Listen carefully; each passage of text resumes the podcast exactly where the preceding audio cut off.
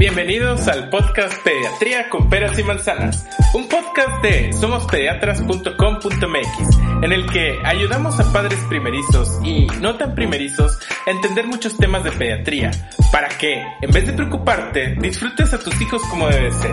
Soy Roberto Hernández, intensivista pediatra. Comencemos.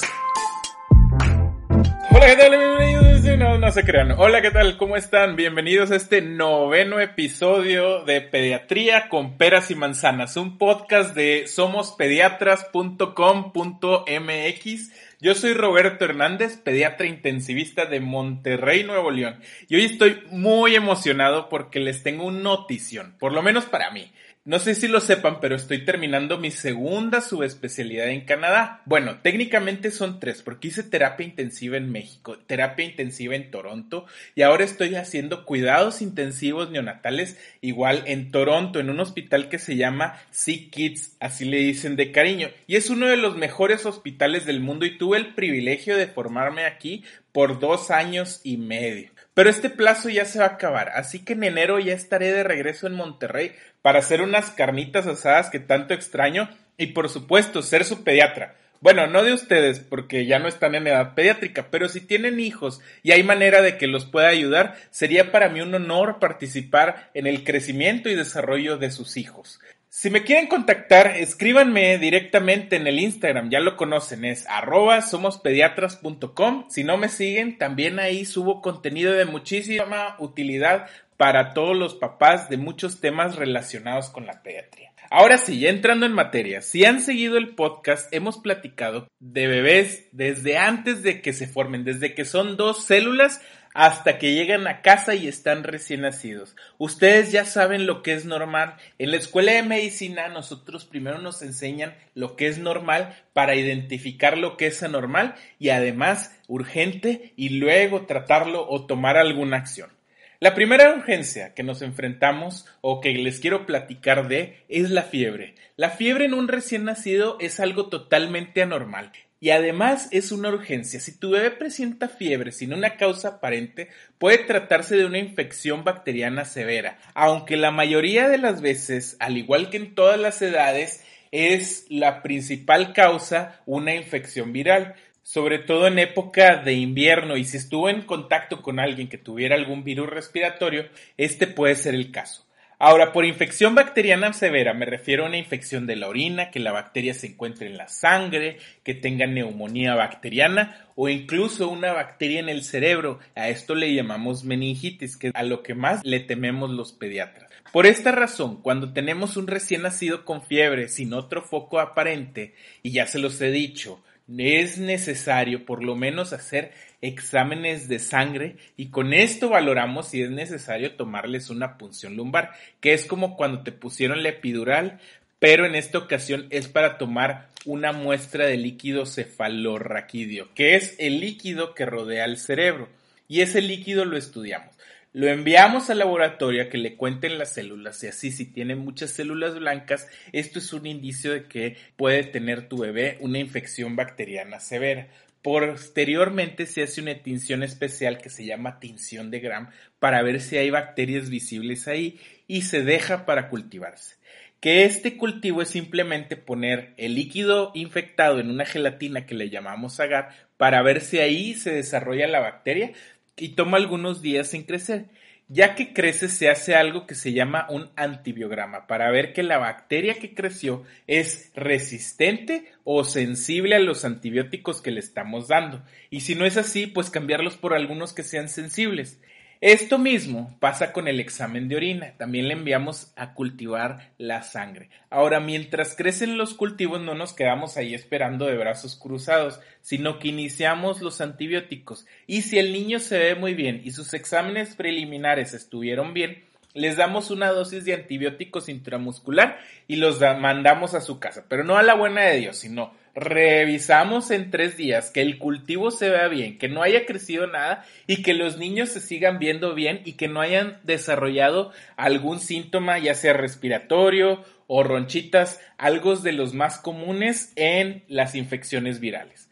Ahora, les decía, afortunadamente, las infecciones bacterianas severas son las menos frecuentes Y como todas las infecciones, en todas las edades, como les decía también, las más comunes son las virales. Es muy frecuente que los familiares estén expuestos a muchos virus, ya sea en el trabajo, los hermanitos en la guardería, etcétera, y los traen a casa. Sin embargo, la gente con sistema inmune maduro pues no va a tener síntomas y al traerlos a casa, pues los niños adquieren esta infección viral y puede ser muy aparatosa o muy severa. Es importante que un recién nacido, si tiene fiebre, no se tome a la ligera y necesita una valoración por un pediatra. Pero de no ser así, que vivas en un lugar donde no hay alguien disponible, pues en algún lugar donde tengan experiencia manejando recién nacidos. No solamente niños, sino recién nacidos. Y si no, pues vale la pena que te hagas, eh, que te des una vueltecita a alguna ciudad que tenga un pediatra. Como les digo, es poco común que veamos las meningitis y las sepsis severas que veíamos antes, no porque ya no existen, sino porque además de las vacunas hemos desarrollado protocolos basados en evidencia de muchísimos años para ir un paso adelante y evitar catástrofes. En mucho tiempo la meningitis fue una causa de incapacidad en muchos niños, pero hoy en día la mayoría de las veces termina en un trago amargo. Ahora, la siguiente urgencia que la es la ictericia de la que les quiero hablar. Ahora, la ictericia como tal es la coloración amarilla de la piel. No es una urgencia habitualmente, ya que esta en los recién nacidos, en los bebés, es fisiológica, es decir, que es normal por inmadurez del hígado. ¿Y qué causa esta ictericia? Bueno, cuando al bebé le sube la bilirrubina y no la quita las... No, esa es la canción pero sí es causada por la bilirrubina, que es una molécula que junto al hierro forma la hemoglobina. Esta se metaboliza en el hígado, pero en bebés a veces es más lento y cuando están los niveles muy elevados de esta molécula de la bilirrubina, que es un pigmento, se deposita en un área del cerebro que se llaman los ganglios basales y pueden causar parálisis cerebral infantil. Ahora, todo niño que está amarillo hay que tomarle bilirrubinas Idealmente, pero sabemos que esto no pasa, así que más que te alarmes porque tu bebé está amarillo, es mejor que te platique cuáles son las características de una ictericia fisiológica. Primero que nada, se instala más o menos al tercer día, segundo, si tu bebé está con lactancia exclusiva. Si tu bebé despierta bien y no está muy adormilado y sientes que come suficiente, la ictericia seguramente es fisiológica y al quinto día de vida, pues debes de empezar a notar que eh, se ve mejor su coloración. Ahora, ¿cuál sería algún indicio de que la ictericia no es fisiológica? Bueno, primero, si tú tienes un grupo de sangre o, o tu tipo de sangre es negativa, tienes el riesgo de que tu bebé haga ictericia por incompatibilidad por grupo IRH o por, incompatibilidad ABO o AB0, siempre y cuando tu bebé tenga un tipo de sangre diferente al tuyo. Te lo voy a explicar con un ejemplo. Si tú eres negativa y no de actitud negativa, sino de tipo de sangre negativa y tu bebé es positivo, al primer bebé no le pasa nada porque te tienes tú que sensibilizar. Pero el segundo bebé puede tener ictericia por incompatibilidad de grupo IRH. Afortunadamente se inventó una vacuna que es un anticuerpo anti-D, se llama, que el nombre comercial es Rogam, que va a quitarte esa sensibilización para quitarle el riesgo a tu segundo bebé. Y ahorita hablamos del tratamiento, no sin antes hablar de la incompatibilidad ABO o AB0, que es cuando la mamá del bebé es tipo O o 0 y el bebé es de tipo de sangre A o B y también puede tener ictericia, pero este, en este caso sí puede ser desde el primer bebé. Y de ahí la importancia del control prenatal, ya que ahí es donde toman los ginecólogos tu grupo de sangre y RH. Ahora, el tratamiento de esta ictericia, que es de tipo indirecta, es la fototerapia. Ahora, mucha gente, y en su tiempo los pediatras, recomendábamos, y digo recomendábamos en pasado, los baños de sol que bien, sí funcionan. De hecho, así se descubrió la fototerapia, pero es bien conocido que los rayos de sol pueden ser dañinos para la piel y todavía más la piel de los bebés que es más delicada. Ojo, no digo que no le dé la luz del día, pero es muy mala, es más, no mala, pésima idea que le den los rayos UV o poner a tu bebé directamente bajo el sol como tratamiento de ictericia. Entonces la fototerapia se desarrolló porque esta es luz blanca sin los rayos UV. También hay fototerapia de luz azul. Incluso en casos severos coloca doble fototerapia, pero es un ambiente controlado. Además, cuando están en tratamiento les estamos midiendo las bilis cada determinado tiempo. Y si es muy alto el nivel, las medimos cada cuatro horas, incluso dos horas también, para ver que no esté incrementando. Ahora, en casos severos hacemos algo que se llama exsanguíneo transfusión. ¿Esto qué quiere decir? Quiere decir que vamos a recambiar la sangre del bebé por la sangre de la mamá o por sangre del banco de sangre y esto se hace ya que él está en riesgo de que presente algo que se llama kernícteros, que es lo que les platicaba, que se deposita el pigmento en los ganglios basales. Y ahí amerita que le dejemos caer todo el poder. También utilizamos un medicamento que se llama inmunoglobulina para tratar de aminorar toda esta ictericia.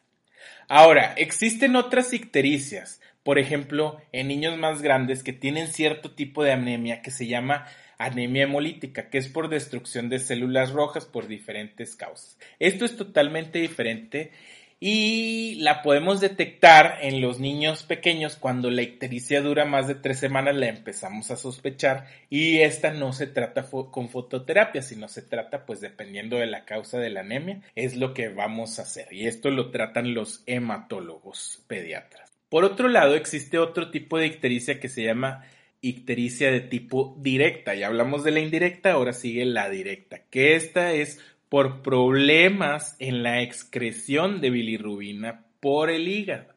El hígado secreta bilirrubina por la vesícula biliar y esta bilis es la que le da la coloración a esas evacuaciones. Por eso en algunas ocasiones son verdes, otras son cafés, etcétera. Simplemente la bilirrubina está ahí dándole el pigmento a la evacuación. Ahora, si la evacuación de tu bebé es blanca, diferente a que tenga grumitos blancos, pero blanca la correlación o muy pálida, esto puede significar que tu bebé tenga un problema de la excreción de la bilirrubina y esto tiene que ser estudiado. No de una manera urgente, pero sí lo antes posible, porque puede requerir un tratamiento incluso quirúrgico o puede ser eh, tratamiento médico. No es de las ictericias neonatales, no es una urgencia, pero sí es importante que ustedes sepan para que lleven a sus bebés a valorar y que no se queden con la idea de que la coloración amarilla de manera prolongada es algo normal, sino que sepan que si sus bebés están amarillos por mucho más tiempo, pues es necesario que sean valorados. Ahora, otra urgencia en bebés recién nacidos es la dificultad respiratoria. ¿Qué es dificultad respiratoria? Bueno, ¿Qué es que tu bebé se le dificulte respirar? Ajá, pues qué, qué interesante. Bueno, como lo sabemos, los signos de dificultad respiratoria, vámonos de pies a cabeza, les voy a platicar.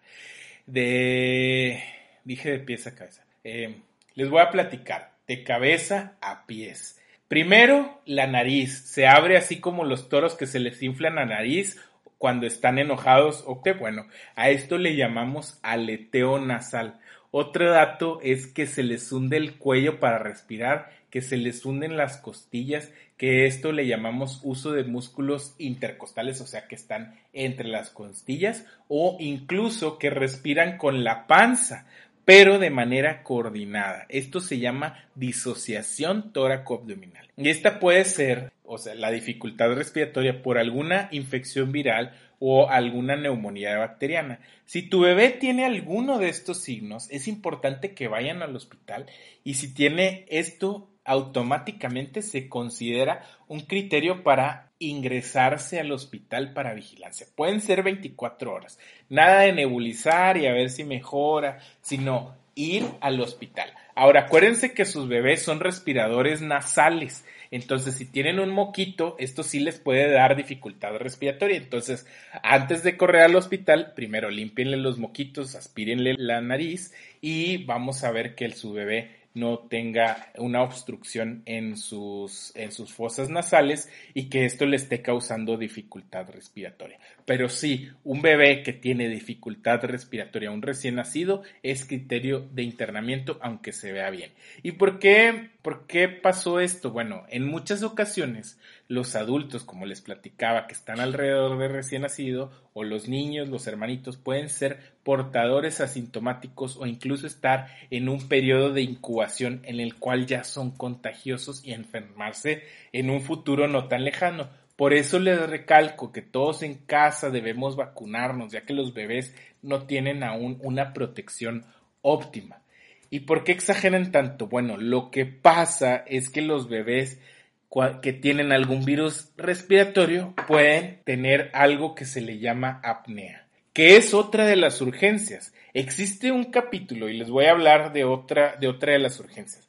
En los capítulos un capítulo en los libros de pediatría que se llama en los libros viejos ALTE, que son las siglas para Apparent Life Threatening Event, y en los libros nuevos se les llama BRUE, que significa Brief Resolved Unexplained Event. En ambos casos es un evento que sentiste que tu hijo se te iba porque dejó de respirar, o sea, una apnea, porque se puso morado, porque se desmayó, etc. Es un evento muy feo, muy traumático para los papás y en verdad las causas pueden ser muchas, ya sea por apneas, que es la más aparatosa, ya que el bebé deja de respirar. Por definición de apneas, un periodo mayor a 20 segundos, eventualmente se ponen pálidos y pueden perder su tono muscular por algunos segundos y posteriormente se recuperan. Este periodo en los bebés es difícil de diferenciar. Pueden ser crisis convulsivas, pueden ser problemas del corazón, neumonías, infecciones de sangre, infecciones incluso de la orina se pueden manifestar así.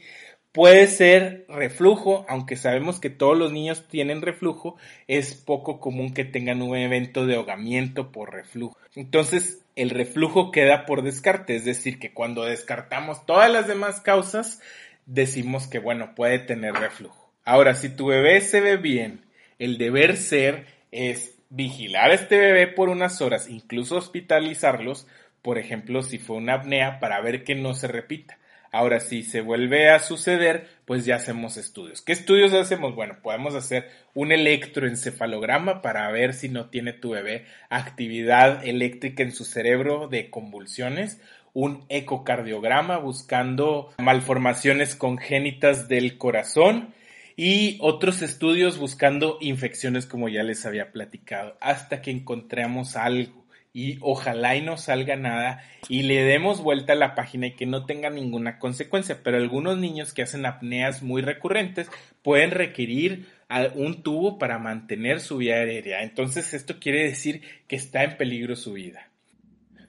Otra de las urgencias que no necesariamente son urgencias reales, pero sí te tiene que tomar con mucha seriedad, es que un bebé vomite. Ahora, una cosa es que tenga reflujo y regrese un poquito de leche, pero otra cosa es que el niño vomite, es decir, que tenga náusea, que se arquee y que vomite. Eso es muy diferente.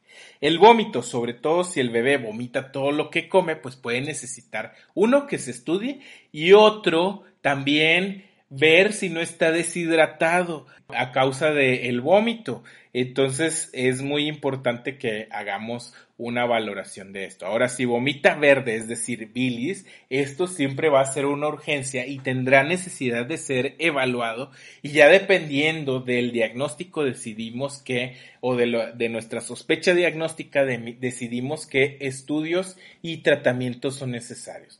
En algunas ocasiones, con un poco de reposo intestinal y algo de líquidos por la vena, pueden pasar en caso de infecciones virales, pero muchas veces puede tratarse de algún problema congénito que necesite cirugía. Si hay reflujos severos que pueden parecer vómito y se tratan con medicamento antirreflujo, pero no es lo común que tengan el reflujo tan severo.